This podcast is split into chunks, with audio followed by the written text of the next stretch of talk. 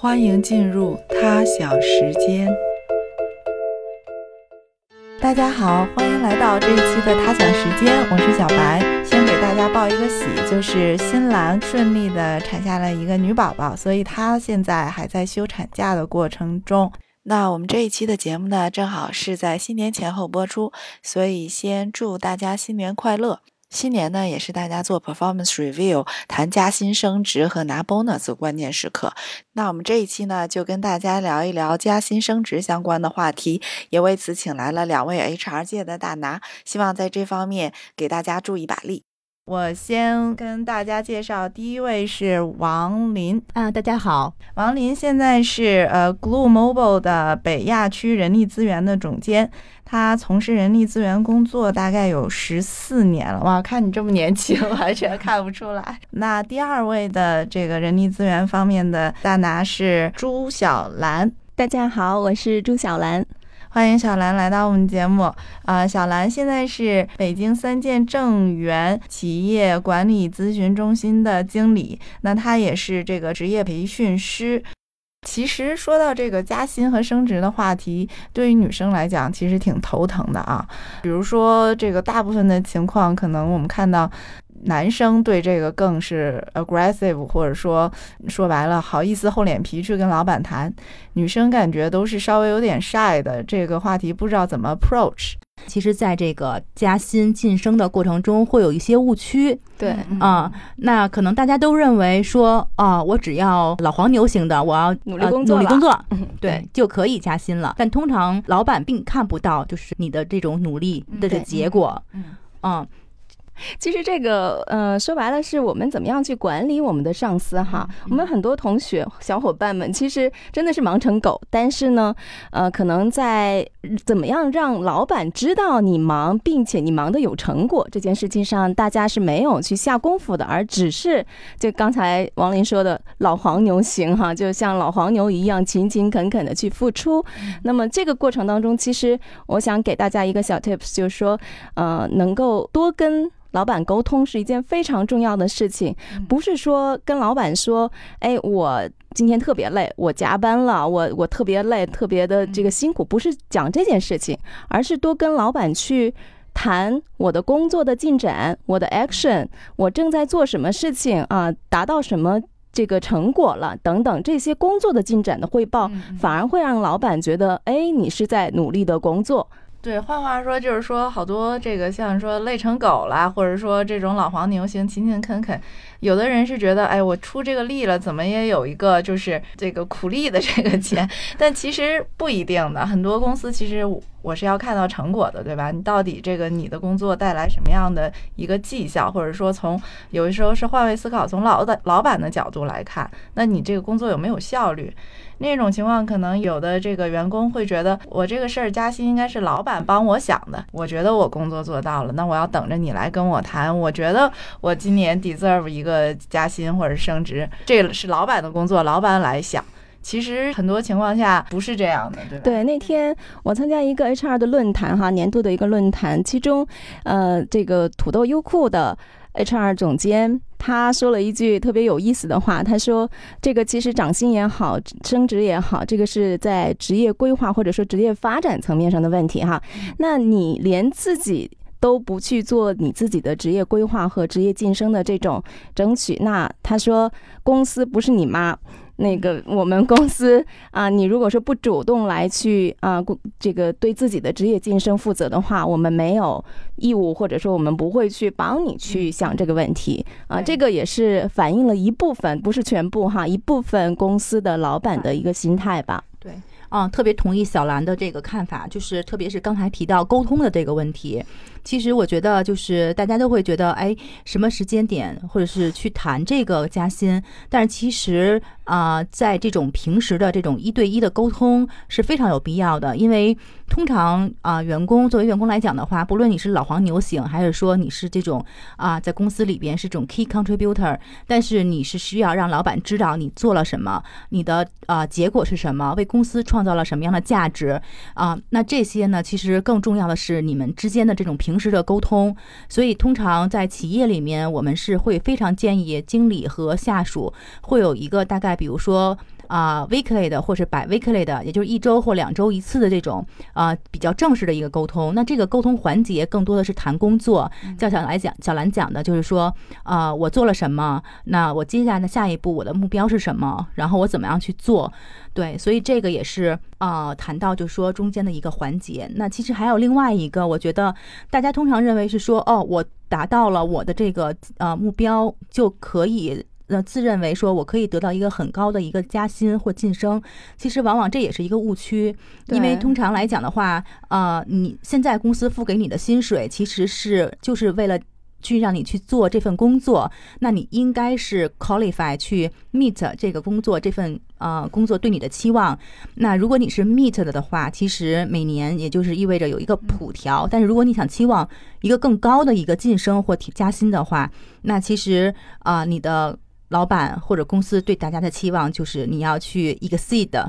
去做 outstanding 的事情，然后体现出来你啊超越你本职工作的一些能力和一些绩效。啊，才可以去说啊，拿到一个比较更高的一个这样的一个回报和一个晋升。对，所以刚才王林和小兰他们讲的就是有几个角度，一个是谈这个事情的时间，那再一个就是说我们谈的角度是不是你上去很生硬的说我要加薪？那我们从什么角度？是从对公司的贡献和业绩的角度来谈，还是说其他的方面的切入点？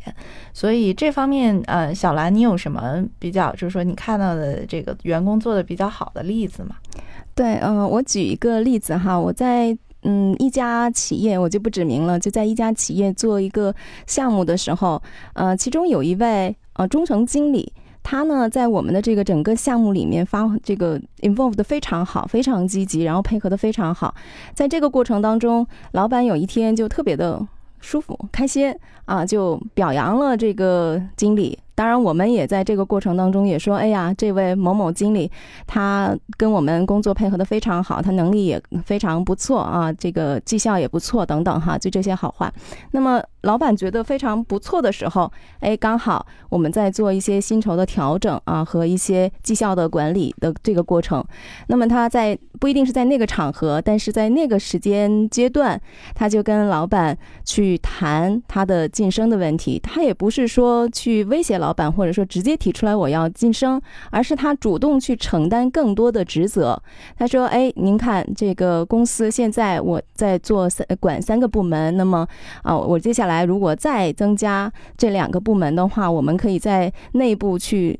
构建一个研发中心。那么这个研发中心之内啊，我可以去协调或者说提高这个效率，对公司是有价值的啊，会提。”提高这个公司的运营的效率的，所以从这个角度呢，他这么一提出来，老板觉得非常的不错，再加上我们的一些评价啊，非常的正面正向，所以一下子就把他提为公司的这个。director 哈，就总监这个级别，当然自然而然他就涨薪了。所以其实这个里面有一个就是 timing，就是老板觉得哎不错的时候，你反而会利用这样的一些好的时间点，啊，这个老板表扬你的时候，你就可以。化这个被动为主动哈，去谈这件事情。第二个就是你不一定是直接谈啊，我涨薪，而是说你主动的去承担更多的职责职能的时候，你自然而然就会啊，这个受到一些的晋升的这种机会。我觉得这个特同意小兰刚才提的，就是这也是跟切入点相关的，然后包括就是这个 timing，然后是一个 right time，然后去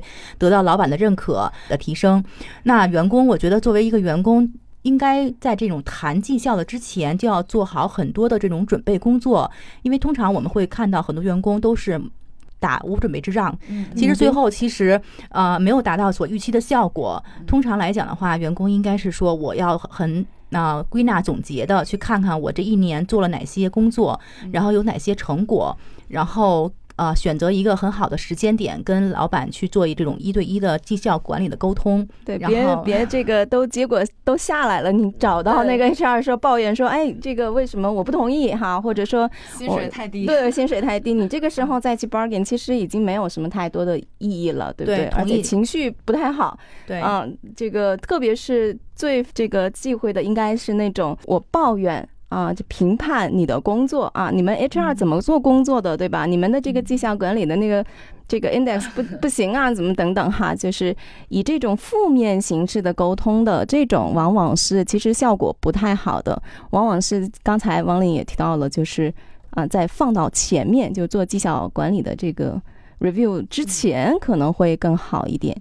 如果说呃再加一点的话，就是地点可能也是一个问题。就是我们我我通常也会去讲这个沟管理沟通的这种课哈，就是其中我们有一条叫以情感沟通为铺垫，再去加意见沟通。也就是说，为了去达到啊我涨薪也好，晋升也好，这些意见的沟通之前，我们可能需要去以情感这个这个可能也是根据东方文化的这种哈，就是以情感沟通为。基础，所以可能一下子不一定是非得要形式上多 aggressive，就是可能更，呃，有一个词叫坚定的，就是柔软的坚定，就是你可以去，啊，相对来说看起来好像是 soft 的方式，可能地点上你选择了一个相对这个比较 free 的这种地方，不一定是非得要在 formal 的办公室。啊，这样的话，其实给老板和给你自己都有一个退路，对吧？就是你，你当你有点啊冲突的时候，你还有一些退路可以退哈。所以，啊，一下子别一下子逼的老板就无路可退的时候，可能他做出选择会非常的困难。不要给他一个这种压力哈。对，就是刚才那个小兰和王林说的这个，有一个特别重要，就是你要先 do your homework。跟老板谈之前的话，自己要想一下要谈的什么内容，对吧？就是包括你平时其实，嗯，在 review 之前的话，那你就要跟，嗯，包括一些铺垫啊，跟老板的沟通。其实这个沟通很重要。你年终是一个正式的，但在你过去的一年里面，你有没有跟你上司，可能跟不同的 level 的上司去有一个呃定时或者不定时的正式的或者非正式的一个呃关于。工作的交流啊，你最近的状况，其实这个人和人之间感情沟通，也同时能间接的或者直接把你工作状况也反映出来。然后你到年终的话，你前面都有一定的铺垫，其实最后的一个总结是是非常有用的。然后再一个就是刚才说到的，嗯，谈的谈之前你自己的这个想法，比如说你对你工作的这个明年一个什么目标，我今年做了哪些是。呃，outperform 的，你要最有一个记录嘛，对自己工作。我看到这方面不好的例子就是，员工过来说我要涨薪涨到这个数，然后问为什么这个。拍脑袋想，market 上什么样子不知道，自己为什么 deserve 这个也说不出来一个一二三。那这个东西，第一就是说反映你可能这个，嗯，对这个自己的职业规划，你不是一个很成熟的角度来做的这个事情。第二就是说，你很难 convince 老板，我可以给你加薪，你自己都没有想好我为什么要 deserve 这个 pay raise，或者说你的这个升职嘛。啊，是这样的，其实也给大家几个反面的例子吧。就是通常什么时候不建议大家去提这个加薪？那首先可能大家会发现，这个公司、这个企业，它现在经营状况出现了一些问题，或者是它在一些大幅度的去呃 cost saving 啊。那在这个时候，如果不失时宜的去跟老板提去提加薪，那可能首先呃这个要求不会被满足。那同时可能老板也会认为，哎。这个整个公司的状况是这样子的，那你并没有考虑到公司的一个啊发展，而是过多的考虑个人。那另外一个反面的例子就是说，其实做了很多年 HR，也经常会遇到这样的一个现象，就是当这个员工他没有真正准备想去换工作的时候，他去拿了一个外边的 offer，然后回到公司里边来跟老板去要这个 counter offer。所以最后，即使老板给了这个 counter offer，但是其实从对他本人的这样的一个个人记录来讲，或者对 HR 从 HR 这边来去看的话，啊，留下的印象并不是非常的正面。所以就是有几个比较可能会规避的一些这种方式方法吧。换句话说，就是说要有眼力见儿，你别在公司最困难的时候说我要加 薪，这个这个这就给老板整体都没。对，整体都没预 算了，对不对？对。嗯，这里面我再补充这个一个视角吧，就是呃，我呢做这个 HR 咨询，有的时候会给一些公司去设计这个薪酬架构，包括你的这个薪酬的一些这个一些逻辑哈，比如说除了你的基本工资之外，其实还会涉及，比如岗位工资。绩效工资，还有一些 bonus 等等哈。所以其实你要求整体的薪酬上升的同时，你可以从这些方面去切入，比如你不一定是直接谈我要多少钱，而是你可能自然。啊，像很多的公司都有这个职级哈，就是一个职级，它可能是一个 band，就是它的有薪酬的范畴的。那么这个薪酬范畴之内，它是有可能浮动上升的。那么啊，你可能不一定直接升职到啊，从普通的主管到经理，但是你在主管同样的岗位上面，你完全可以啊，跟这个老板也好，跟公司啊去谈说，哎，我有空间上升的这个空间，它有这个 percentage 的这种。呃，它其实是一个宽带，对吧？所以其实这个宽带里面你是可以去谈的啊，这也是我们换一种视角或者是换一种谈判的方式哈。嗯，对。所以其实就是说，你得了解这个公司的架构是什么样。比如说，你可能在你的 expectation 或者说你的这个呃职责是在哪个 level 上去涨，那么你要想有大幅度的，你就要去承担更多的责任。就是公司的这个组织架构对你升职的空间其实是有影响的。那就是像说，比如说你做的这个 position 可能。已经已经到头了，到头了，或者说公司已经有很多人了，不可能说再在这个 band 里面再给你升。那其实你大概也就了解，你除非说突破，或者说离开这个组织，你在这个空间就是这样了。嗯，再一个就是说，一个比较好的这个 tip 就是，你得搞清楚谁能决定这事儿，是一个老板，就是说我们有的企业老板拍脑门就能定，还是说你跟你直接汇报的这个上司能定，还是说你直接汇报上司还要再跟上面的老板定，对吧？是一个组织 committee 定，还是某一个人？其实这个呃说起来感觉好像比较投机，其实还挺有用的，就是你你要搞清楚你的这个组织架构是什么样子。通常来讲，如果作为一个员工，如果他不是经理的话，通常他很难了解这个整个，比如说公司的薪酬体系是什么样子的。对，通常不会跟他讲。对 对，所以他可能会只能看到说我在哪一个职级。啊，上面，然后我自己的这个薪酬的区间，有可能他都看不到，是的，嗯，所以呢，其实先跟您跟你这个 HR 先搞好关系了，可以私下去探一下。我我也不会去探整个我在整个公司里面在哪个象限，但是我可以去大概探一下，哎，这个我的职级的这个范畴啊，什么，我觉得这个可能会有空间去了解。嗯，因为现在是这样，就是很多的这种手段，你可以去获得获取一些市场的信息。呃，比如说可以去跟同行的，虽然不是公司内部的，可以跟同行的，然后做相同类似工作的人，然后去沟通大概的一个薪酬的空间。然后其实想出这一点，就是想给大家一些小 tips，就是说，当你跟老板或者 HR 去谈这个晋升的时候，当然谈切入点是职级或者是这样的一个 level，那老板最后可能给你的是说，哦，对不起，因为你的这个 pay 可能已经。到了这个 range 的 maximum，那基于现在你的这个情况，可能晋升可能空间还没有到这个下一个 level 上面，需要可能大概半年到一年的时间再去积累一些经验。那这个情况下怎么办呢？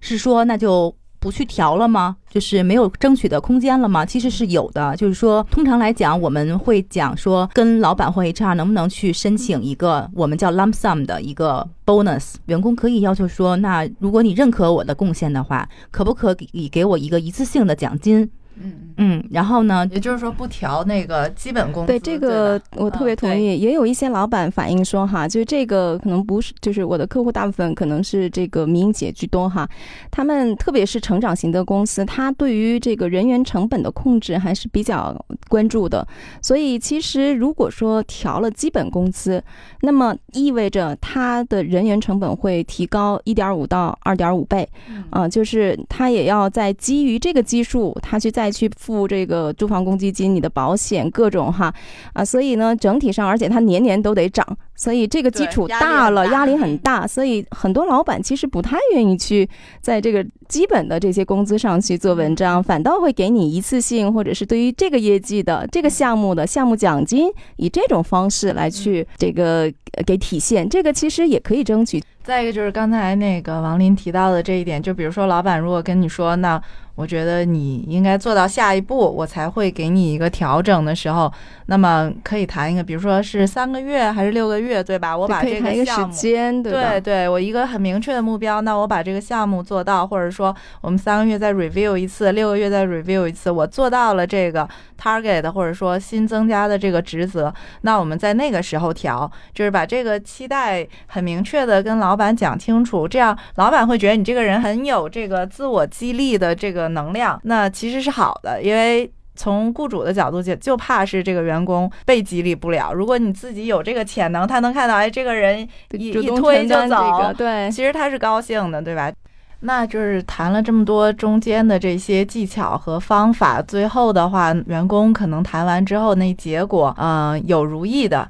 有不如意的。这个其实自己跟老板谈钱，心里也应该多少有个数，就是做好一点这心理准备，就是假想一下 A、B、C、D 可能发生，老板你说这个，老板可能有几种反应。那好的话，那就高兴了，今年可以拿着奖金过年了。不好的话，我们怎么来应对？其实这个也挺重要，因为说实话，如果你有这 expectation 没有达到你的这个期望，